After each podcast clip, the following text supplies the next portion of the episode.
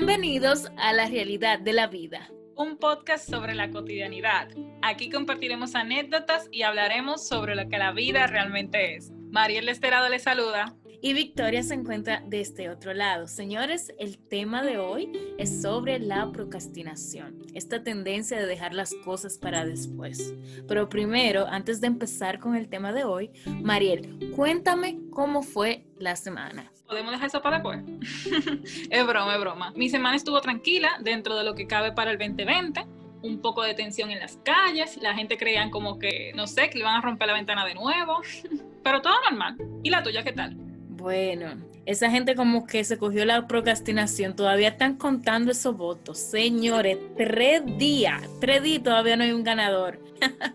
Mi semana estuvo muy activa aquí en UK. Nos encontramos en cuarentena de nuevo, señores, para el momento que estamos grabando este podcast. Y bueno, yo me he dedicado a crear contenido para las redes sociales, pero mucho más y muy importante, a la procrastinación. Señores, ya yo soy una experta en este tema de hoy. Yo he procrastinado por un tubo y siete llaves. De ahí es que viene el tema de hoy y me siento toda una experta. Pero nada, mi amiga, yo la veo muy activa usted, esa, esa procrastinación no se ha notado, en sus redes no se ha notado. Yo la veo muy activa, mucho contenido muy chulo. Ay, gracias. Aunque sea en las redes, por ejemplo, eh, Big Curls en Instagram, estaba haciendo como un reto, entonces era todos los días algo, pero yo me levantaba con el reto en la cabeza, hacía el reto y ya, se acabó. O sea, todo lo otro de la casa estaba como procrastinando.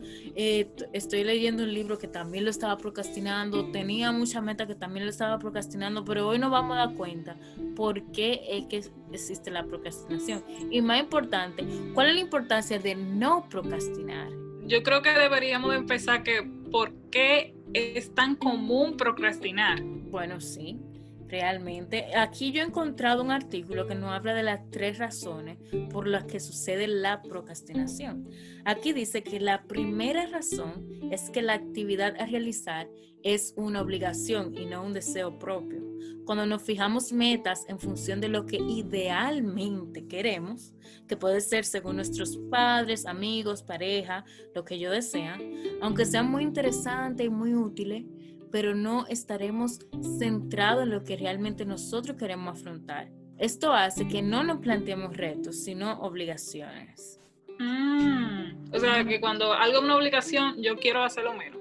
Yo creo que, por ejemplo, por ejemplo, si yo estoy leyendo un libro, que realmente yo lo estoy leyendo porque dicen que es muy bueno y que hay que leerlo porque la gente intelectual lo lee, entonces quizá uno se ponga medio, no sé, que uno no lo quiera leer porque no esté realmente motivado, no es que sea un tema que te apasiona, aunque es interesante, bueno, te va a ayudar en la vida, conocer, tener esos conocimientos, pero...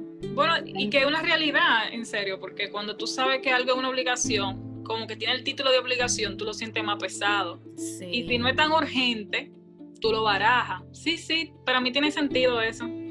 Pero es que es tan difícil de tú darte cuenta si es una obligación, o, sea, que si, si, no es una meta para ti, porque hay metas que son que uno quiere, de verdad, que uno se la plantea y uno quiere y como quiera la baraja. Uno, yo creo que uno la quiere tanto que se vuelve una obligación, que es para cumplir la meta y ya, tú sabes. Como ir al gimnasio o ponerse en forma, porque ahí sí lo puedo decir realmente yo creo que todo esto de procrastinación tiene que ver como con cómo tú estás diseñado, ¿verdad? Porque tú tienes que conocerte y tú tienes que saber qué te hace a ti procrastinar y qué no. Entonces, sí, y, y, como un juego, ¿verdad? Es, todo yo creo que depende de la formación, porque por ejemplo, hacer ejercicio, para muchas personas eso puede ser súper divertido, como, no sé, súper divertido, un hobby, pero para mí, hacer ejercicio o estar en forma, inicialmente no lo era porque yo no, yo no lo entendía. Eh, no, no, realmente yo todavía no lo entiendo mucho, pero yo sé que eh, es algo para mi salud y yo necesito hacer ejercicio. Pero yo procrastinaba mucho esa meta que uno se ponía de que,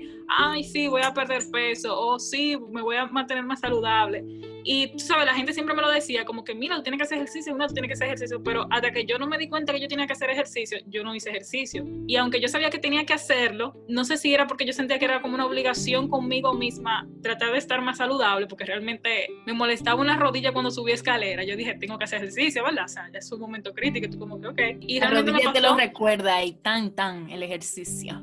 Sí, realmente se me hizo muy difícil hacer una rutina. Yo procrastiné mucho eso. ¿Y tú sabes cómo fue que yo lo logré? Consiguiendo, juntándome con personas que también estaban en la misma situación, pero no en la misma situación de que yo quiero barajar el ejercicio, no, sino personas que querían hacer un cambio en sus vidas a nivel de salud y, querían ponerse fit. Ajá. Entonces yo me junté con gente así y realmente cuando ya yo quería procrastinar el ejercicio, ellos no, ellos estaban activos y decían que fulana, ven, vamos, no toca hacer tal cosa. Y eso como que te anima, ¿verdad? Sí, sí, sí. Ellos mm. cargaron conmigo. Aquí dice que la segunda razón de procrastinación es el pensamiento de si lo hago, lo hago bien o no lo hago. Cuando nos proponemos hacer las cosas muy bien, nos obligamos a hacer mucho esfuerzo desde el principio.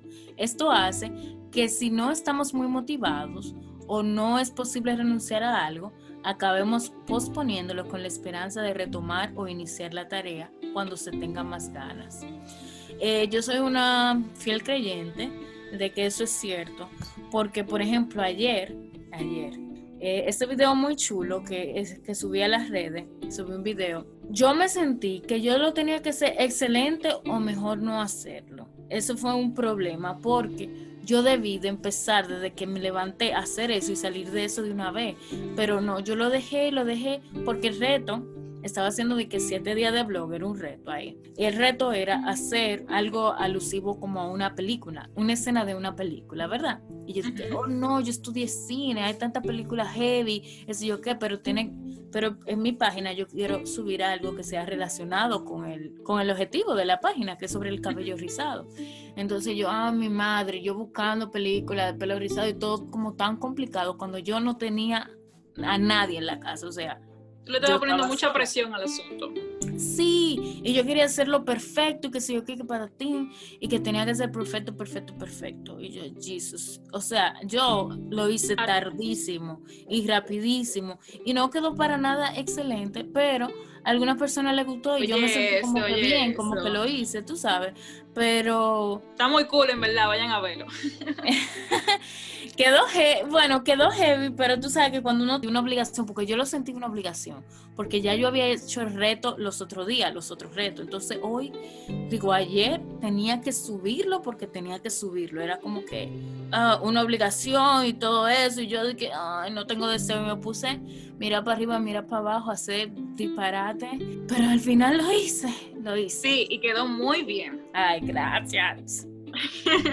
Tú sabes que con eso de que si lo hago, lo hago bien. Mi personalidad no comparte esa frase porque yo no, yo no busco perfección en las cosas. Y, no sé, desde siempre. No dije que yo hago la cosa de que por hacerla, pero no me pongo la meta de que tiene que quedar bien y perfecto, sino que yo lo voy a hacer. Yo lo voy a hacer, quede como quede, y voy a ver. O sea, si lo puedo mejorar, lo mejor, y si no, no, pero yo, yo no busco perfección y, y, como que ese tipo, no sé, yo sé que a veces yo puedo hacer las cosas mejor, ¿verdad? Pero si me pongo esa idea de que tiene que ser perfecto, al final yo no voy a hacer nada y yo mejor me formateé, no se dice formatear la, la palabra, me diseñé para no pensar en, perfección, yo no, yo no ando buscando eso, por eso es que me quillan los ingenieros industriales.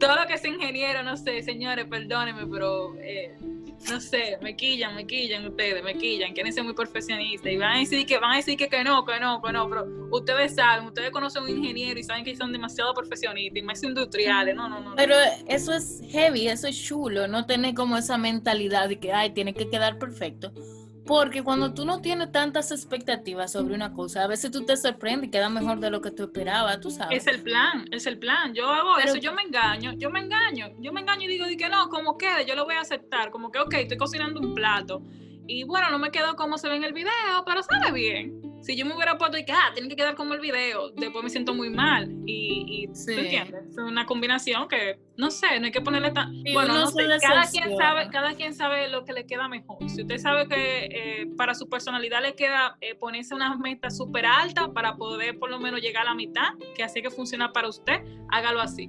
para mí funciona en no ponerme ningún tipo de meta.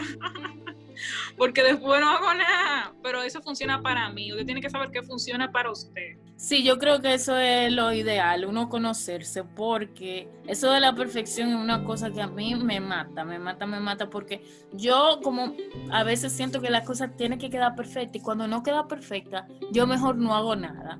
Un ejemplo, ah, me tiro una foto que tengo que subir o lo que sea, o un video, o por ejemplo este podcast ya con este podcast ya yo he aprendido muchas cosas, me ha enseñado la vida, porque aunque yo la quiera hacer perfecta, la realidad es que yo no sé nada de podcast. Y ahora que estamos aprendiendo, señores, ustedes nos están escuchando, pero esto ha sido todo desde cero, inventado YouTube Record.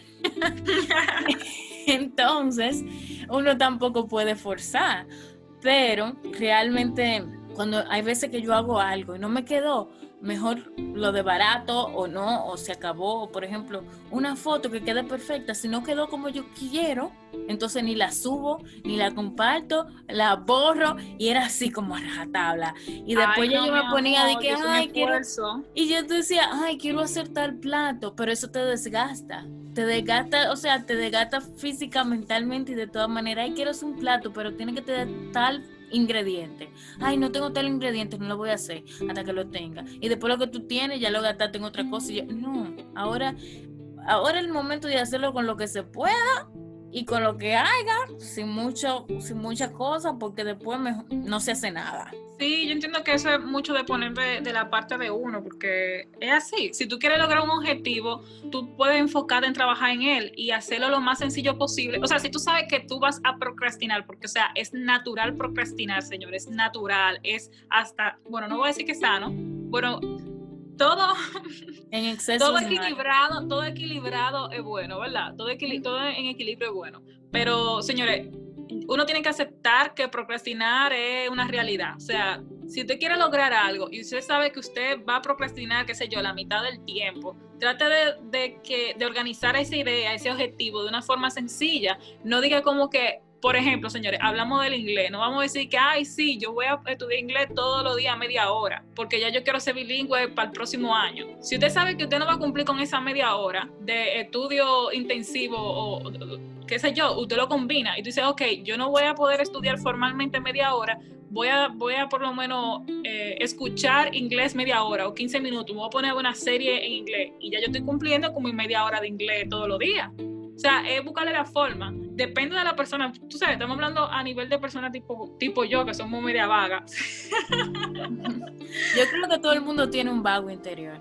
Bueno, puede ser. Y yo creo como que le oí, no sé si fue a mi jefe, que el Aragán era como que no quería utilizar su tiempo para pensar en trabajar en sus objetivos. Era algo así, fue que él me mencionó, pero no era como que no querían pensar, porque realmente el Aragán sí piensa, lo único como que no lo usa para gestionar cosas que tiene que hacer. Yo creo que, sí, yo creo que yo también, tú sabes, todo el mundo tiene un, un Aragán interno y realmente hay veces que, por ejemplo, yo quiero ver películas, clásicos de películas súper interesantes pero hay veces que yo me siento como que. Ah, yo no quiero empezar.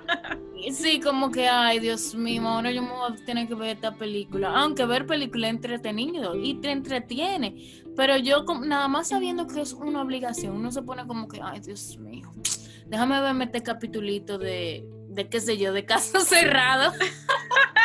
Déjame ver este capitulito de la Rosa de Guadalupe, nada más porque sé que todo lo contrario a lo que yo necesito. y que no lo tengo ni que ver. Yo lo escucho ahí en lo que estoy haciendo otra cosa y ya. Sí, pero realmente uno se tiene que poner serio. Si realmente uno quiere algo, se tiene que organizar y administrar bien su tiempo para poder lograr ese objetivo. Bueno, vamos a ver. No sentirse frustrado. No sentirse frustrado cuando las cosas no le salen bien. Porque, o sea, no es como que tú intentas una cosa una vez y plum, te va a salir. Que al otro le salió plum de una vez, eso son sus 500. Todo es un proceso. Bueno, la tercera razón por la que es común procrastinar son los miedos e inseguridades. Dice aquí que los miedos o en general cualquier sentimiento que no nos apetezca sentir favorecerá a dejarlo todo para otro momento. Cuando nos cuesta identificar o reconocer lo que nos atemoriza, normalmente hace que sea difícil fijarnos objetivos realistas, por lo que sería difícil de hacer y no tendrás ganas. Eh, realmente yo siento que toda procrastinación esconde un miedo o una inseguridad. Quizás al éxito puede ser, porque hay veces que tenemos miedo. Hay muchas cosas que uno le tiene miedo y, y si uno no está consciente de ello, entonces uno no se puede fijar objetivos realistas. Uno siempre va a ir por lo más difícil. Mira, a mí me pasa todo el tiempo que yo quiero hacer lo mejor del mundo y me fijo eso de objetivo y uno procrastina y procrastina porque uno sabe que está difícil el asunto y hay que bajarle los level, hay que bajarle dos. Yo nunca quiero hacer nada, en verdad. Eh, la cosa es, algo me tiene que empujar, no, no será una obligación, pero sí, algo me tiene como que empujar. Yo tengo que tener una necesidad de algo y por eso yo hago algo, pero no, es más, la envidia puede ser un motor para mí, como que yo diga, ah, yo quiero esos zapatos. Tenemos que hacer un podcast sobre la envidia, porque he leído mucho en sobre eso en el libro que estoy leyendo ahora mismo, y realmente para mí la envidia es una vaina, porque es un insulto incluso. ¿En serio? Yo no puedo decir que a mí me da envidia cosas. Bueno, tú lo puedes decir si tú quieres, porque tú eres tú, pero el asunto está en que la envidia, cuando tú envidias algo de alguien, es porque tú consideras que tú nunca lo vas a tener. O sea, también está el, asunto de admiración. Admiración, cuando tú, cuando tú admiras a alguien de una forma positiva, es otra cosa, pero cuando tú dices que tú tienes envidia o tú sientes envidia de algo, o que es porque tú sientes que esa persona o tiene algo más que tú o ya sea su conocimiento sabe más que tú o que tú nunca vas a llegar a tener ese conocimiento o a verte de esa manera o tener tal cosa que esa persona tiene. Entonces, es un asunto que realmente cuando tú te sientes como envidia, es defeated. Ya tú perdiste desde que tú sientes envidia. Si tú sientes envidia, de la forma en que yo pienso, que si tú estás sintiendo envidia, por ejemplo, ah, yo envidio a Mariel por tal o cual razón, yo ya sentí que perdí. Y, ya, ya no vale la pena. Sí, un insulto para mí misma, porque yo, yo no creo en mí, tú sabes, y es como que ya, ya perdí. Ay, la envidio tanto, o ay, o, un sentimiento que ni siquiera tú lo compartes con otra persona, pero está en tu corazón de que tú le envidias por tal o cual motivo específico, tú consideras que ya, que tú perdiste. Entonces, no vale la pena ni siquiera esforzarte, porque ya tú perdiste, ella, ella ganó y tú eres tú, perdiste. Coño. Qué bobo. Bueno, voy a cambiar esa palabra, entonces ya no voy a decir envidia. Cuando yo admiro a muchas personas y yo digo como que me motivan, me emociona su carrera o lo que están haciendo, yo digo como que mierda, yo quiero hacer eso. Pero a veces el miedo a fracasar, a que yo no voy a poder llegar ni a la esquina donde ya llegó, me hace decir como que ya yo no quiero hacer eso. Y es muy cierto eso, que el miedo te, te lleva a procrastinar. Aunque no es por nada loca, pero yo oí esas tres razones, pero a veces yo procrastino y no tienen que ver por ninguna de esas razones. Yo simplemente soy vaga. pero yo voy a pues cambiar porque yo sé que eso no es, no es productivo para mí. Si yo quiero alcanzar algunos, bueno, si yo quiero, lo, cualquier cosa que yo quiera alcanzar, yo tengo que mantener un movimiento. Debo de aprender a administrar mejor mi tiempo, o sea. La vida, la vida es una y hay que saber aprovecharla porque después de que uno la dejó pasar, ya pasó. Pero vamos a ver qué dice, qué dice papá Google sobre cómo dejar de procrastinar rapidito, algunos pasitos. ¿Tienes alguna información por ahí? Bueno, el número uno de mi lista me gustó mucho, que es el de identificar un patrón y crear una estrategia. Yo siento que eso es muy importante. Como mencionamos al inicio, uno se tiene que conocer y saber qué funciona para uno. Si tú sabes qué es lo que te hace procrastinar, combátelo con algo el otro paso que escuché es el de meditación. A mí no me funciona la meditación, pero a quien le funcione que lo use. Un cuarto, bueno, oye, a mí un cuarto. Un tercero es hacer una cosa a la vez. Señores, paso a paso, ¿cómo era? Paso a paso no llega a Roma. Algo, así. Algo así. Eh, poquito a poquito se sube el burro a la mata, algo así. Sí, eso está muy bueno. Em, un cuarto es que no te castigues cuando no consigues tu meta. Y es una realidad, porque a veces si tú te castigas, luego tú no vas a querer hacer nada. Entonces el, el punto es moverse, estar en movimiento sin importar qué y no tenerle miedo al fracaso. Uno tiene que seguir adelante. Y por último, priorizar lo que tienes que hacer. Aprenda a administrar su tiempo, señorito. Aprenda a administrar su tiempo, señorita. Sí, Victoria y Mariela, aprendan a administrar su tiempo. Bueno, señores, eh, para mí es algo súper, súper duper que nosotros, por ejemplo, estamos invirtiendo nuestro tiempo para hacer este podcast para ustedes y es algo que ha motivado sin necesidad de ser una obligación y por ende no lo hemos procrastinado. Algunos días sí, pero por lo menos... Pero algunos días sí, pero por lo menos como ha ido surgiendo, no se ha parado, tú sabes, y, no ha sido algo como obligado. Bueno, señores, esto ha sido todo por el día de hoy. Muchísimas gracias por escucharnos. Síganos en LRB Podcast. Ahí puedes comentar cuáles son tus motivos por los cuales procrastinas o cuáles actividades normalmente tú procrastinas. Que tengan una excelente semana y hasta el próximo podcast. Bye bye. Bye, que vive el baraje.